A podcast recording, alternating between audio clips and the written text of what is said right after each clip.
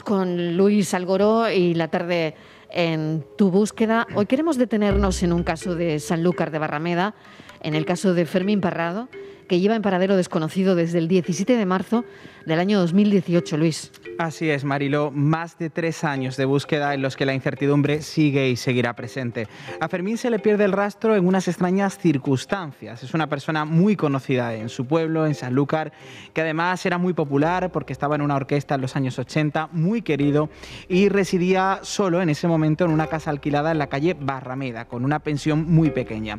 El domicilio se registró por parte de la policía en su día y toda su ropa permanecía en el interior. Desde ese 17 de marzo de 2018, Mariló, lo seguimos buscando.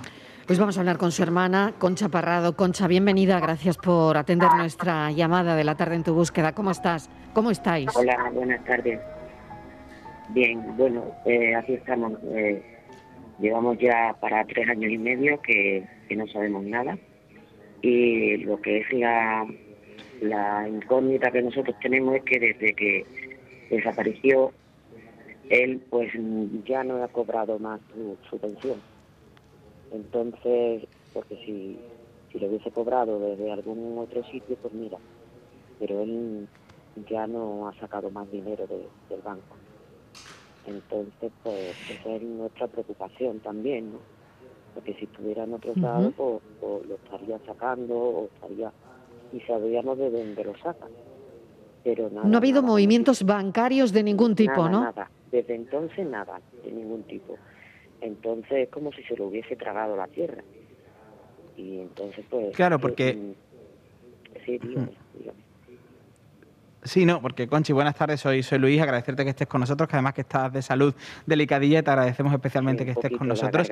Eh, decía, decía tu hermano en una entrevista, él tenía mucho recorrido, había recorrido mucho mundo, y eso os hizo pensar en el inicio que podía tratarse pues, de una medida voluntaria o de haberse ido no él a algún sitio, pero el que no haya movimientos bancarios descarta por completo que haya podido ser eso y quizás vuestra tesis sea más, pues eso, que, que- que lo hayan podido secuestrar o que, y que haya podido sufrir algún tipo de accidente, ¿no? Pues sí, pues sí, porque que es muy raro porque él cogía y, y sacaba su dinero y pero desde entonces no lo hace, ¿sabe? Entonces nosotros eh, lo que vimos que en su casa faltaba lo que era el, el pasaporte, pero que la policía nos dijo a nosotros que sobre esa fecha habían hablado con los, los aeropuertos y eso y no había habido ningún vuelo con ese nombre, ¿sabe? Entonces Claro. él viajaba mucho, ¿sabe? Porque él, él estuvo en, en un momento eh, con la con el marido de Paloma Picasso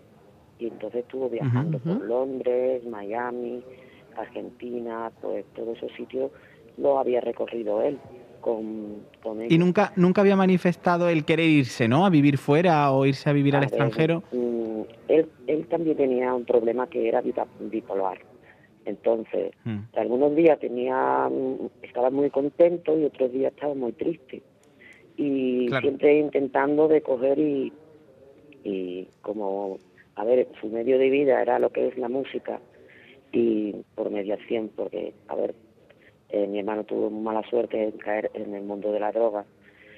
Y entonces pues mm, algunas veces se, se- algunos días se, se levantaba triste otros días eh, muy muy risueño y pero a ver que no cogía y y decía me voy a ir pero nunca lo hacía sabes nunca lo hacía pero es que eh, el- lo raro ahí es eso que si se hubiese ido pues él hubiese seguido cogiendo y sacando dinero de su cuenta no pero es que no le ha tocado nada no ha tocado a su dinero para nada Pues seguiremos muy pendientes de, de la investigación. Concha, eh, mil Sí. gracias por haber atendido nuestra llamada. Lo que hacemos en este espacio del programa es que los casos no, no caigan en el olvido de ninguna manera y recordarlos. Así que te agradecemos enormemente. muchísimas gracias a Que aunque es muy y- doloroso recordarlo, pero es importante también.